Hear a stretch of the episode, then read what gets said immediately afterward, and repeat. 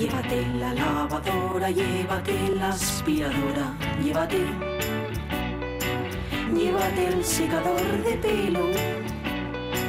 Llévate el horno microondas, el casete, la olla express, pero la radio es mía. La radio es mía. La radio es mía. Y quédate con todo lo demás. La radio es mía. Con Pachi Poncela.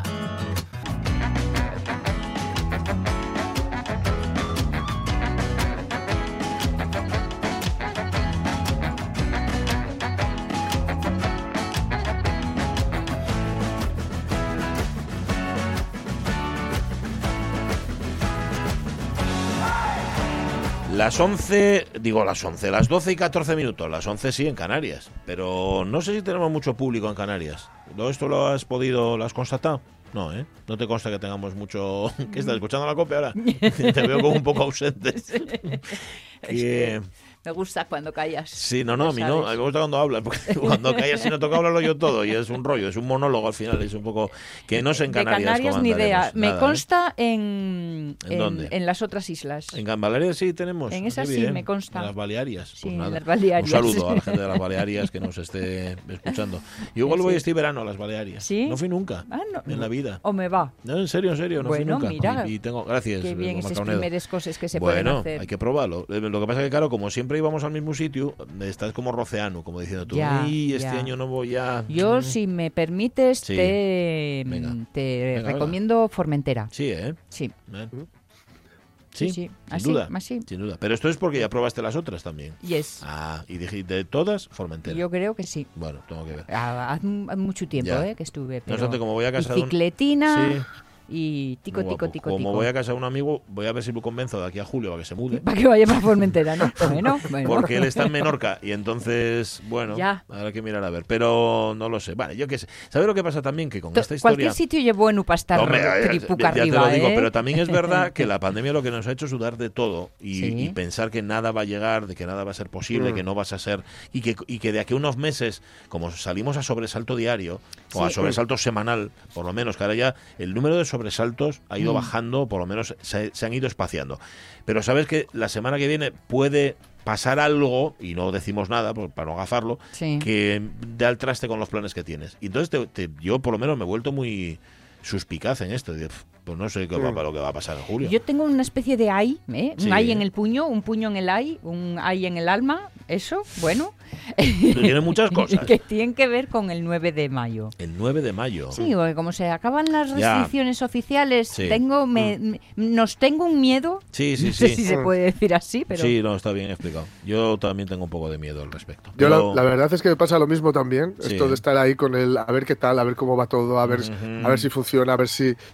Pero yo leí el otro día que, que en Grecia levantaban la cuarentena que habían puesto a los turistas y, Sí. yo, y yo este año, vamos, Vas a Grecia, este ¿eh? año lo vamos a intentar otra vez. Bueno, bueno, hay que intentarlo. Eh, tú, además, este año tienes, bueno, tú porque lo has dicho aquí, yo no desvelo nada, tienes eh, Ujú. que pasar por la vicaría.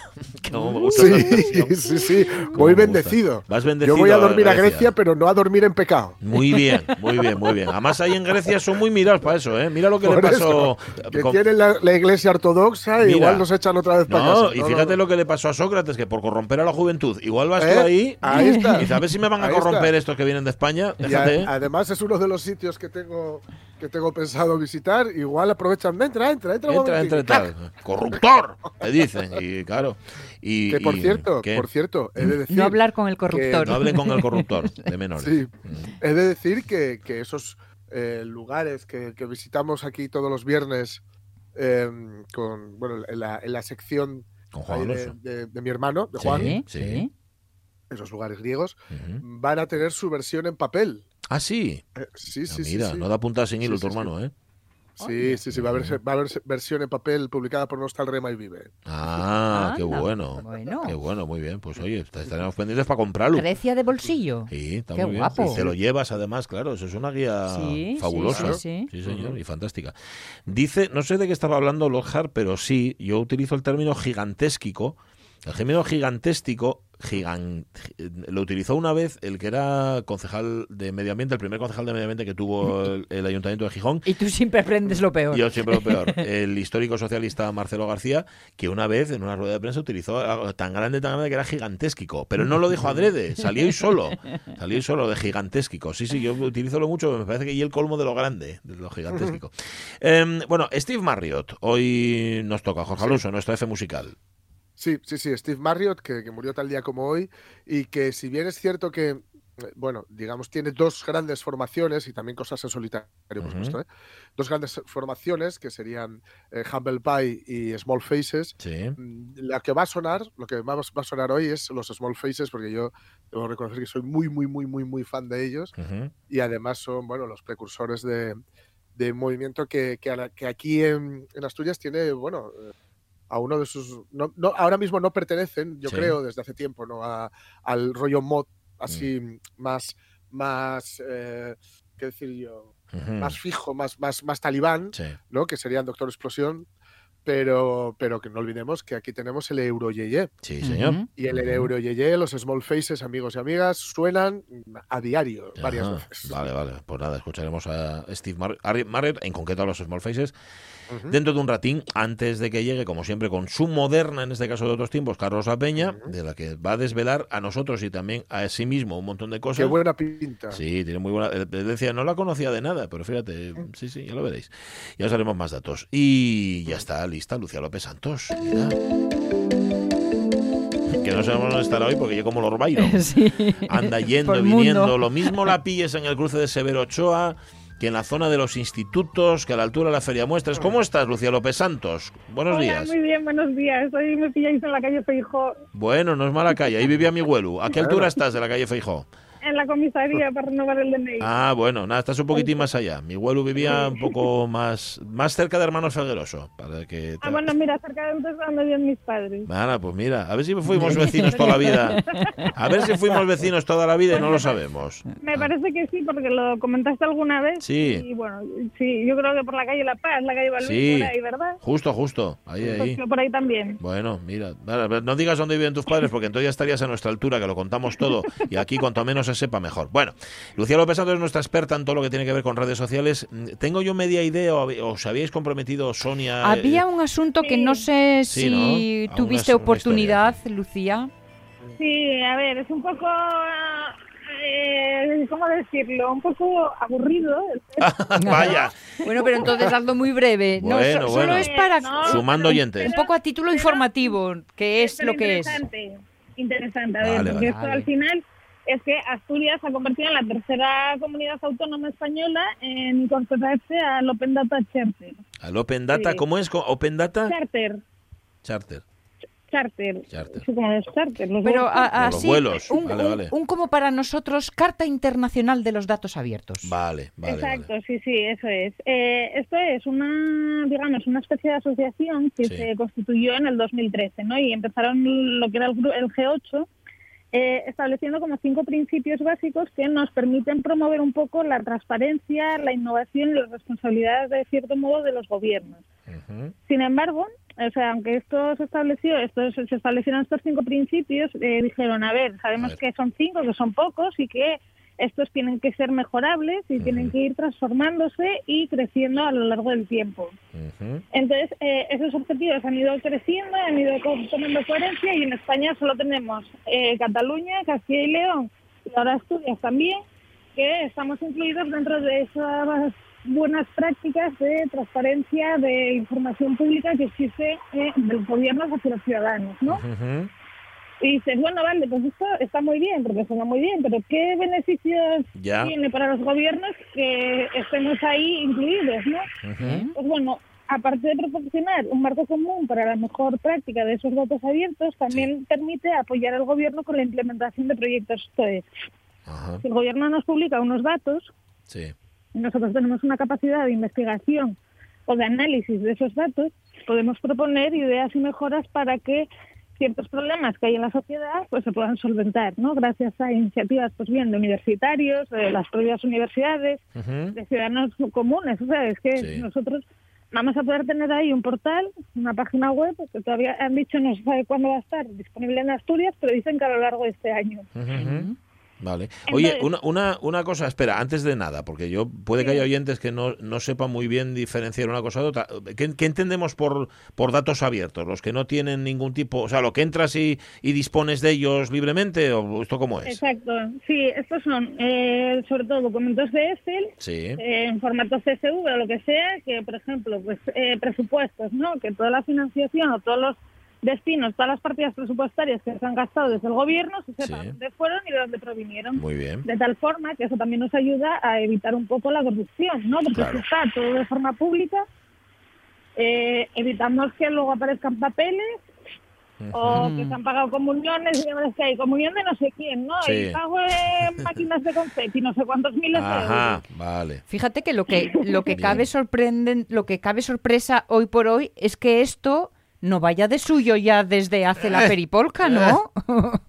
A ver, sí, porque eso sería lo suyo, pero bueno, sabéis que el gobierno en general, no digo el de Asturias, sino en general, pues bueno, bueno, más que el gobierno, la política, ¿no? Sí. Eh, si eres político es como que tienes derecho a ser corruptible. Entonces, bueno, o esa es la percepción que yo tengo, pero no todos los políticos serán así. No, pero- claro. Ujú. No, pues son la minoría, pero la minoría hace mucho bulto y mucho ruido. O sea que sí, En- se nota mucho. Pero vamos, que, que sea público y notorio mm, lo que se hace y cuánto cuesta, mm, lo que me Por ejemplo, sorprende ¿eh? es que que sea público y notorio sea la noticia, la novedad. Eh, eh, sí, porque bueno, yo esto pensé que hacía tiempo ya había un montón de sitios donde acceder a información gubernamental de cosas que habían ido haciendo, pero al parecer eran como pequeñas píldoras de información. Ajá. Entonces dices, Jolín, eh, esto es necesario porque en realidad es una necesidad, más que nada, porque tanto a nivel de empresas privadas como organismos públicos, los propios partidos políticos, pues pueden decir, oye, mira, es que estamos viendo que hay esta información publicada, es una realidad, yo qué sé, pues pongamos, el 85% de las personas de 25 años no se independiza porque pues el salario que tienen es de 300 euros. Me lo estoy inventando, ¿eh? Ajá. Y dices, bueno, pues es que a lo mejor hay que poner ahí un salto, un pequeño foco en esas pensiones de 25 años, en vez de a lo mejor eh, en otros grupos sociales, no lo sé. Ujú. Bueno, Ya, es lo que nos permitiría. Ya, bueno, está bien. No, me y sobre todo es fabuloso el, el que haya una administración, bueno, fabuloso, vamos, que como dice Sonia debería ir de suyo, ¿no? Que sea transparente y que tú sepas las cosas. Esto pues está muy bien, pero eso me imagino también, Lucía, que eh, sumarse a esa carta, firmar esa carta tiene una serie de obligaciones para para quien la firma, ¿no? Y además, bueno, me imagino que obligaciones es como cuando te da una estrella Michelin, eso hay que mantenerlo y hay que conseguirlo y luego mantenerlo, ¿no? Exacto. Eh, sí, aquí en los- lo que nos ponen son una serie de, de principios y de Sí. obligaciones que son, por ejemplo, tengo que ir publicando, tengo que tener un portal donde esté toda la, inf- la información de forma accesible para cualquier ciudadano que tenga acceso a Internet. Bien. Pero claro, aquí dependemos de Internet. Dices, bueno, si no tengo Internet, pues puedo ir a la biblioteca, a la universidad o al McDonald's, donde siempre vamos a tener wifi gratuita. Eh, y luego tengo que tener el recurso del ordenador y un programa de Excel, sobre todo cuando se trata de tablas punto .csv, que son un montón de información y de datos, Sí. entonces tendríamos que saber manejarlo. O sea, no es solamente, está la información. Ya. Mm. Sí, la información está ahí, pero Sí. Eh, el que la vaya a utilizar tiene que tener una serie de condiciones también, ya no de obligaciones por parte del gobierno, sino Sí. de condiciones para poder acceder a ella Claro. y luego saber interpretar esos Sí, porque- porque A, a veces la mejor forma de no darte los datos es darte todos los datos. Claro, ahora toma. A ver qué haces con esto. Exacto, exacto, exacto. Y no sé, yo me pongo en situación y digo, uff, si ahora me tengo que poner a analizar todas las partidas presupuestarias, eh, dónde han ido ese dinero, de dónde viene y demás, yo, a lo mejor yo me vuelvo chiflada, porque bueno, lo mío no son los números tampoco. Bueno, y que ahí Pero cada mejor- uno, cada uno puede eh, consultar y, y luego valorar eh, según cuál sea su especialidad, ¿no? Yo las decisiones que tomen en una consejería igual no las puedo calibrar, pero en otra mm, soy pertenezco al gremio y puedo tener más eh, elementos de, de juicio. Ujú. Exacto, y esto creo que es sobre todo interesante para medios de comunicación que quieran aportar Sí. información, eh, digamos, real y que esté contrastada por alguien concreto, que no sea en plan, me lo dijo fulanito, ¿no? Eh, que puede ser un veces, pero no es no es la fuente, digamos, oficial. Sí. Y que esa información luego también, pues por ejemplo, para el tema de medio ambiente, que si sabemos cuántos coches de cierta tipología se están matriculando en Asturias, pues a lo mejor podemos tomar medidas para que sean más ecológicos o, si, o determinar si realmente podemos Sí. peatonalizar todo Gijón o no. Sí, sí. Estoy viendo, Entonces- estoy viendo que la charter esta, Open, Open Data Charter, tiene una página web que se llama así justamente, opendatacharter.net, donde tienes sí, acceso a, bueno, la visión que ellos plantean es queremos un mundo en el que los gobiernos recopilen, compartan y utilicen datos bien gobernados para responder de manera eficaz y responsable a nuestros desafíos sociales, económicos y ambientales más urgentes. Vamos, como punto de partida es fabuloso, está muy bien.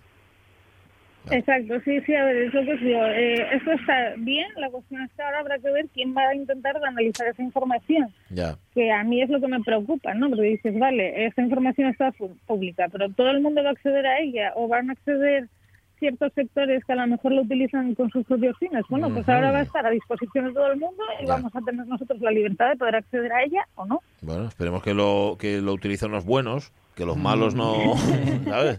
No le saquen partido.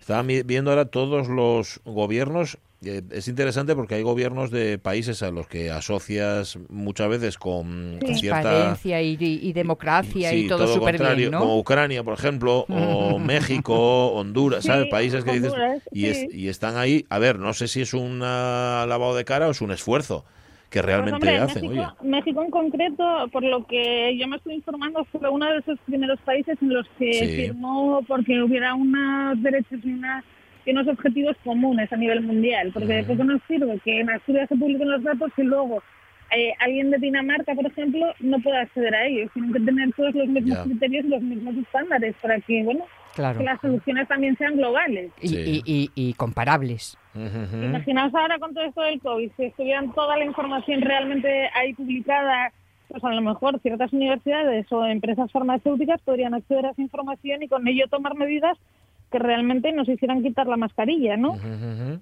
Pues sí. Estoy mirando, sí, aquí estamos. Mira, mira, mira, aquí está el Principado de Asturias en la lista. Sí, sí. La lista la tercera, la tercera comunidad en, en, En en. España. Sí, porque estoy mirando que aquí está Madrid y, Y Castilla-León, ¿no? Cas- espera, déjame. No, Castilla y León. Cataluña, Bueno, ya es Cataluña y cuat- Castilla y León. Vale, Cataluña, Castilla y León. Pero Madrid como ciudad, o- es que veo Madrid también, no sé si es la comunidad Madrid autónoma o la ciudad. está como en proceso de hacerlo, Ah, ¿sabes? No está vale. todavía incorporada, pero sí está un poco ahí borroso. Ya, ya, ya, ya, como todo. Bueno, pues nada, ech- echadle un vistazo a la página y así sabréis de qué va esto que nos ha contado hoy Lucía López. A mí no me pareció nada aburrido, lo contaste muy bien.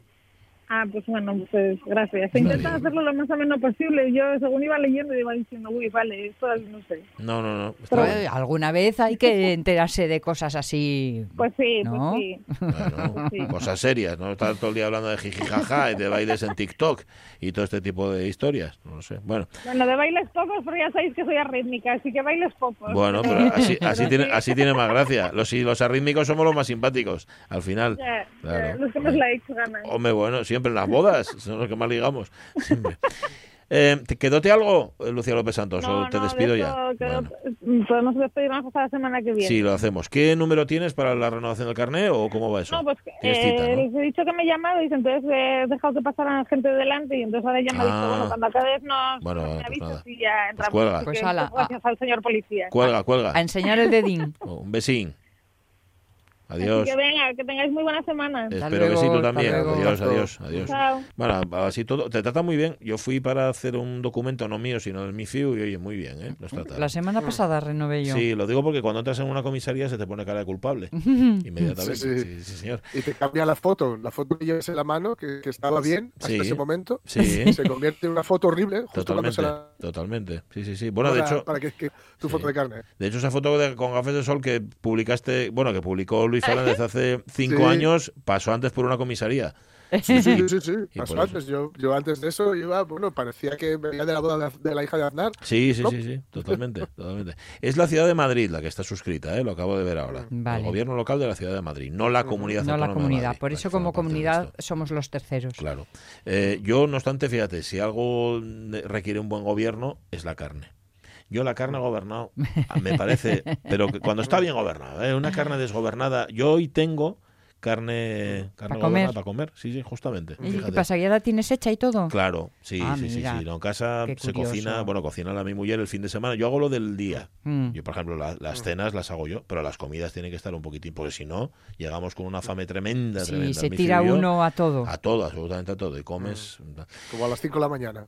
¿eh? Sí. Sí, sí, yo también abro mucho la nevera a las 5 de la mañana. ¿Te refieres a eso, no? A ese tipo de... Sí, sí, sí, claro, claro. Muy bien.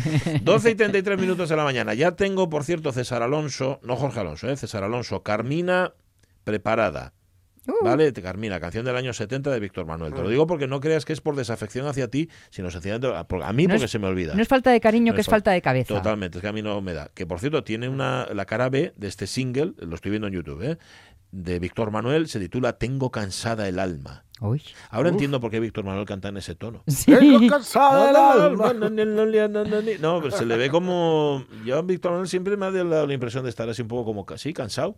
Cansado, un poco fatigado por la Como de vida. acabar de llorar. Sí, sí. como- o no acabar de llorar. De esto que estás que no lo, que no lo eches. Que no acabaste de que te eh, falta poco vaciar. para llorar. Así es. Bueno, pero dejemos a Víctor Manuel para mejor ocasión, que bastante hablamos, bueno, hablamos con cierta frecuencia de él. Y hablemos y escuchemos a Steve Marriott, Jorge Alonso. Venga. Pues sí, 1991, luego diremos cómo, en qué condiciones se nos va Stephen Peter, Steve Marriott, si no la voz, desde luego una de las voces. Dale.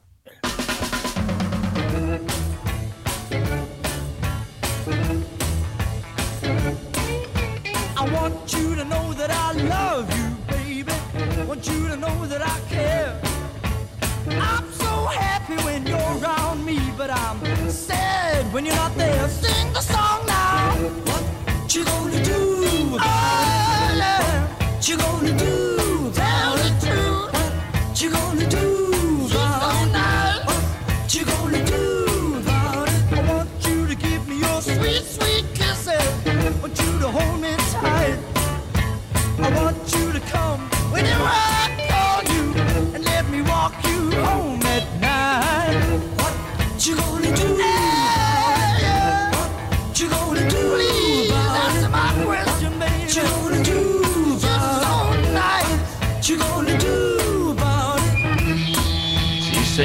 Qué voz tan, tan personal, ¿eh? Y tan auténtica. Sí. además.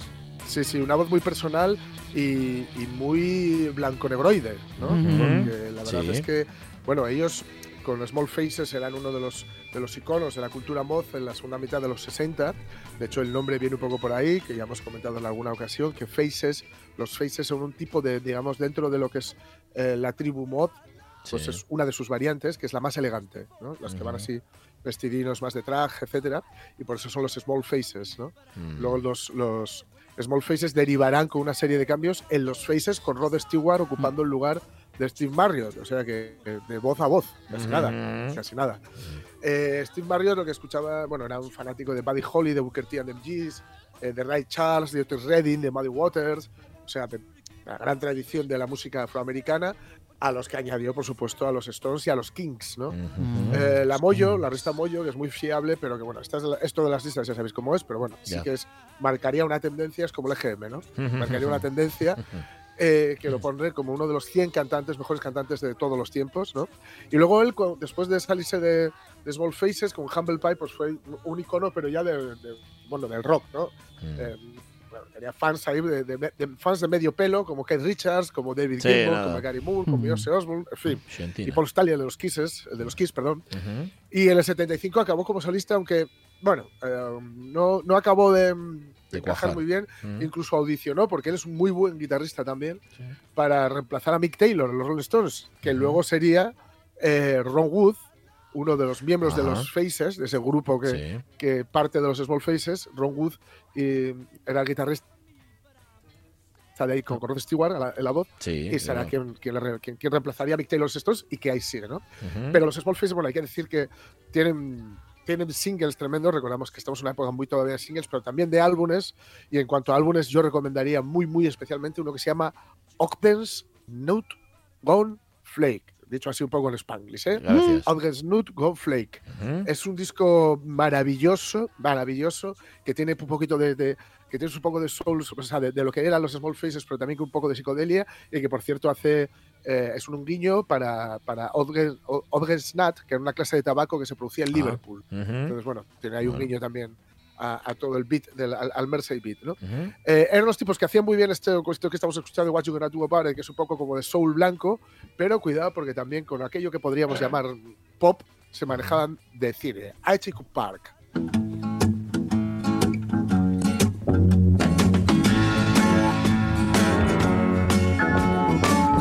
over bridge of sights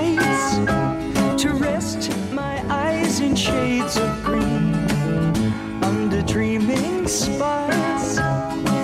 to Ichiku Park. That's where I've been. What did you do there? I got high. What did you feel there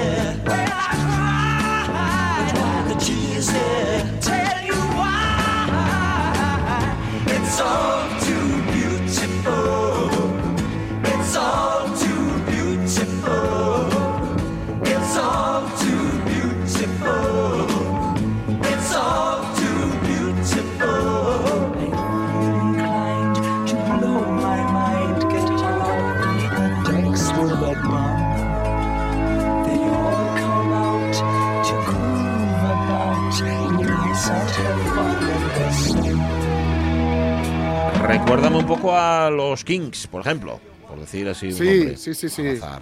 Ellos eran muy fans de los Kings y de esto que habíamos comentado el otro día, ¿no? De la, la facilidad que tenían los Kings para hacer Ujú, melodía. de lo, de lo cotidiano, en este caso Achiku Park, ¿no? Pues eh, de hacer de lo cotidiano algo poético, algo intenso, algo maravilloso, ¿no? y, y los Small Faces eh, no llegaban al nivel de los Kings en ese, en ese sentido, ¿eh?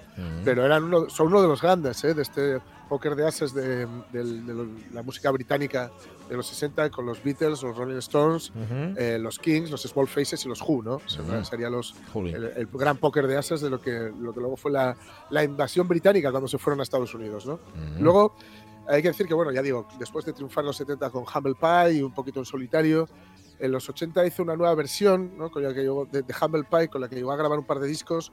No tuvo, la verdad, demasiado, demasiado éxito. Y él acabó muy mosqueado con la industria de la música, ¿no? con la industria musical, que, que bueno, que, que yo siempre comento que, que un poco se, se- se mató por, por, su, por su propia mano, ¿no? Ujú. Tal vez lo que le vaya a pasar al fútbol. Sí. Eh, que, con tanta ambición Sí. pues acabaron, acabaron dejan- dando la espalda a, a la emoción que le daba vida, ¿no? A lo que era el corazón latiente de ellos, que eran los músicos. Ujú. Y, y, bueno, pues le pasó lo que a tantos, ¿no? Que, que después de, de- de ser sus- un- un- una estrella, después de ser, pues ya digo, un icono de, de- de la música popular, pues el tipo veía como no podía hacer la- ni la música que quería, ni vivir como quería, ni tenía el dinero que tenía que tener, ¿no? Y había algún directivo por ahí que no había tocado una guitarra en su vida y que era Eh. multimillonario por las canciones que él había hecho, ¿no? Y la cosa es que volvió, volvió a la raíz, porque Mm. cuando te gusta tocar, te gusta tocar. Y fijaos el lujo que a este hombre lo que se le podía ver era, lo que se podía era escucharle tocando en pequeños pubs en, en Londres y el condado de Essex. Mm, O sea, Jolín, te podías ver a, a- a Steve Marriott, al fucking Steve Marriott, Ajá. Mm. Eh, tocando en el pub de al lado de tu casa. Qué bueno. O sea, Pues una, una cosa- pinta y escuchando una cosa tremenda. y como, sí, como, como tremendo fue lo que, lo que le mató, ¿no? Porque este hombre murió en 1991, como decíamos antes, con un incendio en su casa, ¿no? destrozó su casa de, de Askerden en Essex, precisamente en el Ujú. condado de Essex, se decía antes, un incendio provocado al parecer por un cigarro, ¿no? Se vio dejar un cigarro encendido por casa y bueno, la casa acabó quemada hasta los cimientos y con él dentro, ¿no? Desgraciadamente. Una muerte Madre bastante, bastante terrible la, de- la del el maravilloso Steve Marriott, que murió así, pero que nos dejó bombas para un lunes como esta. Dale.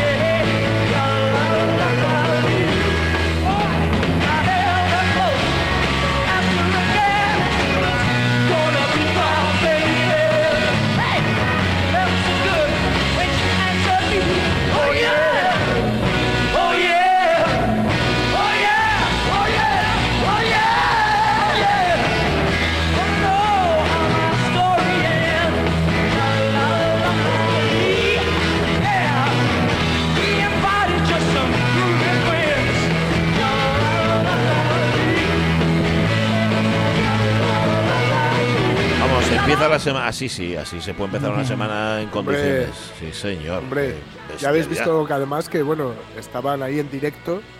Esto para, para quien piensa a veces que tendemos a pensar que los grupos de antes, o que Mm. algunos grupos de los 60 no tenían un directo así como muy potente, Sí, etcétera. ¿eh? Bueno, sobre todo nos ocurre con los Beatles, pero ya veis cómo sonaban aquí los, los Bueno, socios. bueno, bueno. Eh, Steve Marriott, que se murió hace 30 años, fíjate, en el año 91, en circunstancias muy, muy trágicas y muy tristes, pero más triste no tenerlo. Pero mira, escucharlo sí que bonito.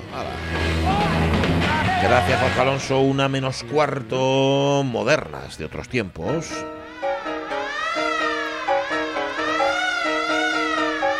Y eso que hoy, Carlos La Peña, ¿qué tal? Buenos días. Pues salalali, yeah, vamos. sí, señor. Tú también, también te anima, ¿no? Escuchar a Claro, claro. Steve Marriott ahí. Bueno, decía que es moderna de otros tiempos, pero hoy toca una de las modernas más antiguas que nos han visitado en las seis temporadas de esta sección.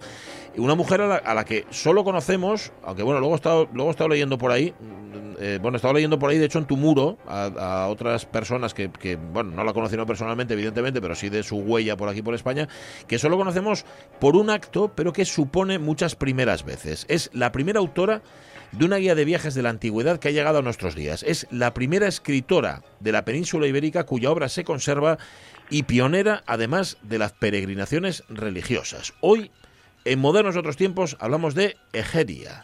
Sí, vamos, y el caso de Egeria, nuestra moderna de otros tiempos de hoy, es la demostración de que cuanto menos datos tenemos sobre alguien, más cosas decimos sobre ella. Vamos, se dice que era gallega. Vamos, eh, se le cita la, la desconocida dama gallega que fue la primera viajera española de la historia. Sí. Pero luego no tenemos nada claro que fuera gallega. Y desde luego, pues no era española, no era española porque España no existía entonces. Claro. Sino, sino que en realidad lo que sí que pues, sospechamos era que era hispano-romana.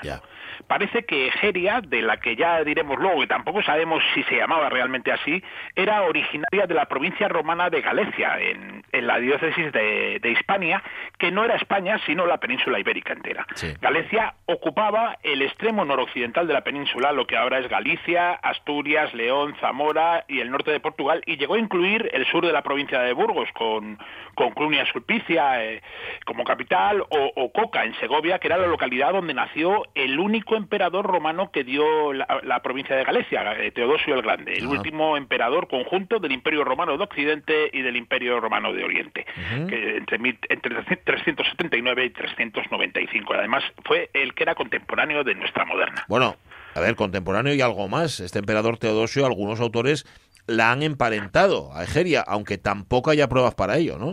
Sí, vamos, el hecho de que nuestra aventurera pudiera recorrer el Imperio Romano en el siglo IV de- desde Occidente a Oriente nos hace pensar que era alguien de alto estatus, porque, porque no todo el mundo, eh, ni mucho menos, conseguía un cursus publicus, que era el salvoconducto para, para atravesar las fronteras internas del Imperio. Esto, junto con la importancia del círculo de mujeres que rodeaban a, a Teodosio, primero en Coca y luego en, en Constantinopla, ha hecho que muchos autores le identifiquen con él. Pero también hay quien la identifica, por ejemplo, como cuñada de Pristiliano, del Mm. obispo galaico de Ávila, que fue el fundador del priscilianismo y que además pues eh, tiene el honor de ser uno de los primeros disidentes cristianos que fue ejecutado en Treveris, acusado de brujería y de gnosticismo.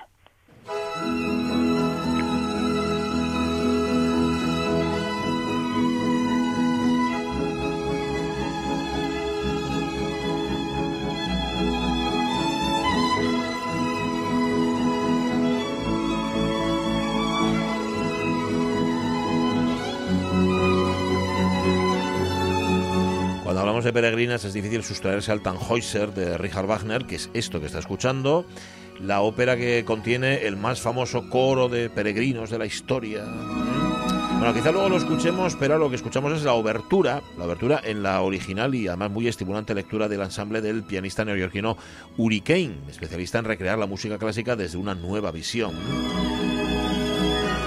Un disco precioso que se llama Wagner y Venecia y que recomendamos muy vivamente. Bueno, con lo que nos has dicho hasta ahora, Carola Peña, a ver, no sé si podrás hacer como sueles un pequeño perfil biográfico de nuestra moderna, dónde, cuándo nació, todo eso.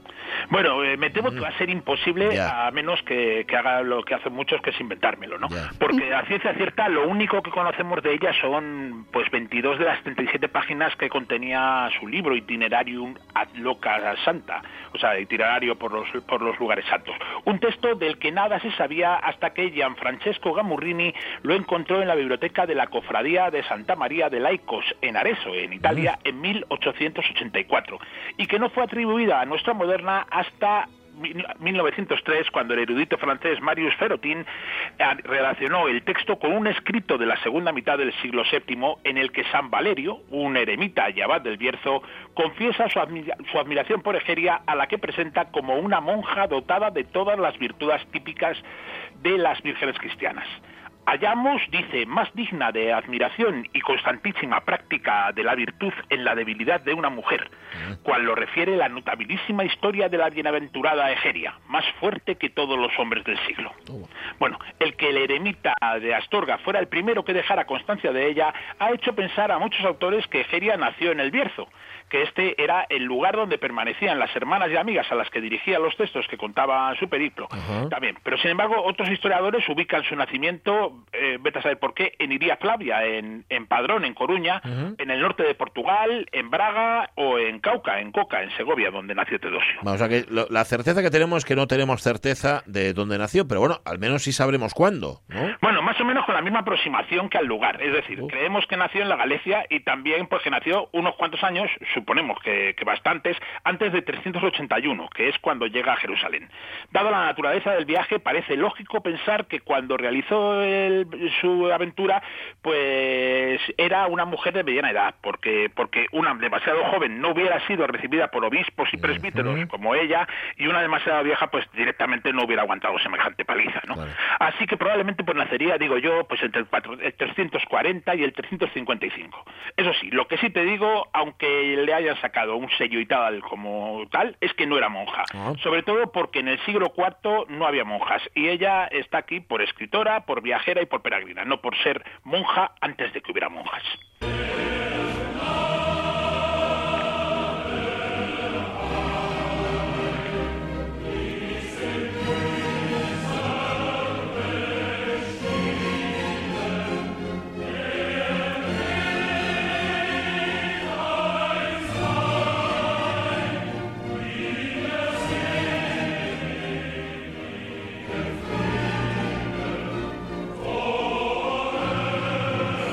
Antes y este es, en efecto, el famoso coro de peregrinos del Tannhäuser de Wagner, es la orquesta y el coro del Festival de Bayreuth, dirigidos por Wolfgang Sawalisch. Escribe Cosima Wagner, la esposa del compositor, que este coro gustó tanto, tanto a Wagner, que este dijo, todavía debo al mundo el Tannhäuser. Y hablando de peregrinos, dado que solo sabemos en nuestra moderna de hoy, de Geria, lo que contó de su peregrinación, bueno, pues igual es momento de hablar justamente de ello, Carlos. Pero ya te digo, porque, porque los eruditos Ya. no se ponen de acuerdo ni siquiera en el nombre. Aparecen los códices como Aeteria, Echeria, Eceria, Eteria, Eierai o Egeria. Parece que este último Egeria es el más aceptado y por eso es por lo que vamos a seguir llamándolo así. Para más Inri, el libro, lo único que sabemos de ella está incompleto. No conserva ni el principio ni el final, así que buena parte de su aventura también ha sido imaginada. Eso sí, antes de que me digáis de que para qué traigo una historia de la que no tengo ni idea, pues voy a decir que, que la parte de que se conserva sí que merece la pena y mucho. No podemos decir que el itinerario a Bloca Santa sea el primer antecedente del libro de viajes. Ya, ya existían siete siglos y medio antes las, las periégesis helenísticas en las que Cateo de Mileto era el puto amo. ¿no? Las crónicas de un itinerario geográfico en el que se describe la historia, los pueblos, los mitos y las costumbres de las tierras que se recorren. Bueno, pero lo que sí es cierto es que es el, el libro de Geria es el primero que se conserva escrito por una mujer.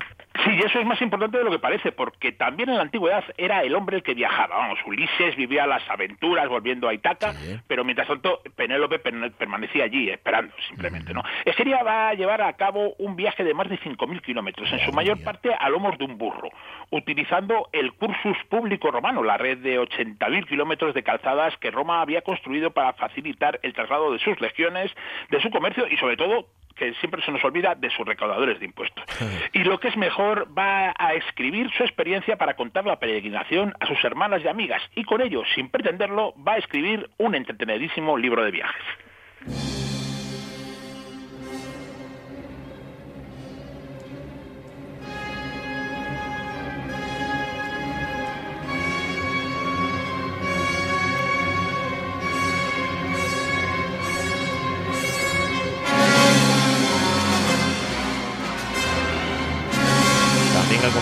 Británico Ralph Vaughan Williams compuso una ópera sobre un peregrino. Entonces, The Pilgrim's Progress, el progreso del peregrino, con libreto del compositor, basado en la alegoría del mismo título, escrita por John Bunyan en el año 1678.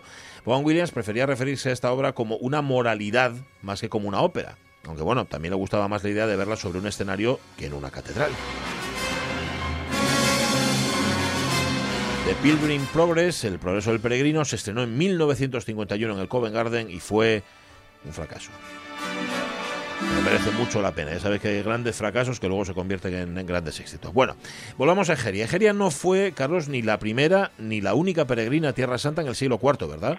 No, a principios del siglo IV, Elena de Constantinopla, la que era la madre del emperador Constantino, había puesto de moda los viajes religiosos a Palestina para encontrar reliquias en las localizaciones de la vida de Jesucristo y en otros, pasa- de otros pasajes bíblicos. Peregrinos de Galia e Hispania empezaron a llegar a Tierra Santa. Eh, incluso también alguna peregrina. Melania la Mayor, una viuda hispana de 22 años, viajó en 371 y 372 a Egipto y Palestina, donde acabó quedándose en Jerusalén. Eh, también sabemos que Poemenia, una pariente de Teodosio, y Silvinia de Aquitania también fue por allí y además se le atribuyó originariamente la autoría del libro de Geria. Ya. Y de la peregrinación de Egeria, ¿qué sabemos? Bueno, pues sabemos que partió del extremo literal del mar Océano Occidental, es decir, de Galicia. Eh, continúa por Tarraco, agarra la vía Domitia, cruza el Ródano por el sur de la Galia, atraviesa Italia y se embarca hacia Constantinopla. Y de allí va a partir hacia Palestina, pasando por Tarso, Antioquía, Sicamina y Nicópolis. Llega a Jerusalén en la Pascua del año 381 y se establece allí durante tres años, probablemente acogida por el obispo Cirilo.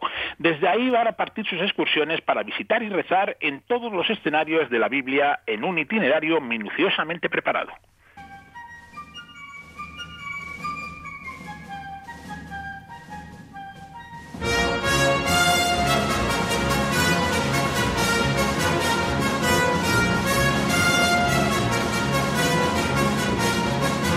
Sabe que en el caso de los peregrinos el itinerario es doble, es un itinerario físico el que van caminando, pero también es el itinerario, eh, como decir, moral, o de, bueno, el que le lleva hacia la salvación. Esto que sigue sonando es justamente el progreso del peregrino de Vaughan Williams, ópera de gran formato que sigue ese, ese itinerario personal, interior. Oye, Carlos, ¿y en qué parte del viaje comienza justamente ese, el itinerario de Egeria? Eh, Vamos, la parte que se conserva, ¿dónde empieza? Bueno, comienza con su llegada al monte Sinaí, al monte Oreb, donde la Biblia dice que Dios entregó a Moisés las tablas de los diez mandamientos. Allí ella va a ver la zarza ardiente de Moisés, pero ese día estaba apagada, ¿no? Antes de cada etapa lee cuidadosamente la Biblia y en cada escenario reza después de buscar reliquias. Dice, como, como soy un tanto curiosa, quiero verlo todo. Intenta comprobar por sí misma lo que cuentan los textos sagrados. Y además, si no lo ve, no tiene problemas, no le duelen prendas en reconocerlo. Cuando junto al mar muerto intenta ver a la mujer de Lot convertida en estatua de sal por desobedecer a Yahvé y mirar para atrás en la destrucción de Sodoma y Gomorra, dice sin rubor. Cuando nosotros inspeccionamos el paraje, no vimos la estatua de sal por ninguna parte. ¿Para qué vamos a engañarnos?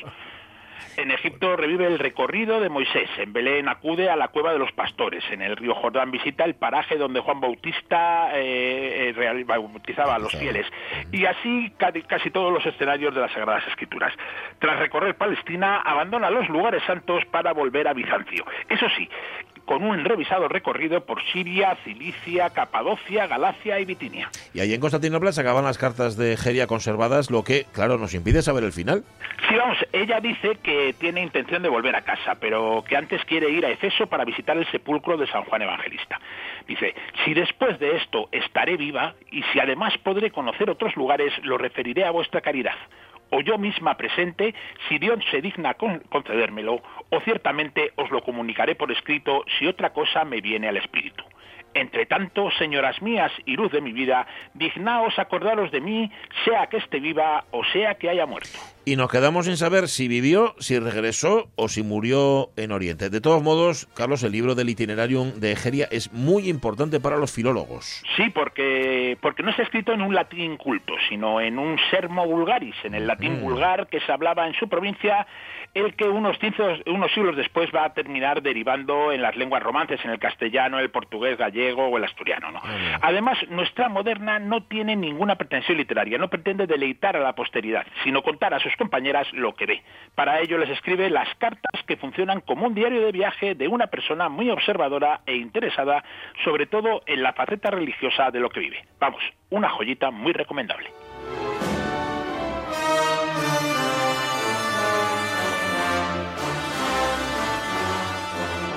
Egeria, viajera de la que sabemos muy poco, pero lo suficiente como para que hoy haya ocupado lugar de honor en este Modernas de otros tiempos con Carlos La Peña. La Peña, un abrazo fuerte y hasta Un abrazo el lunes. fuerte. Hasta el lunes que viene.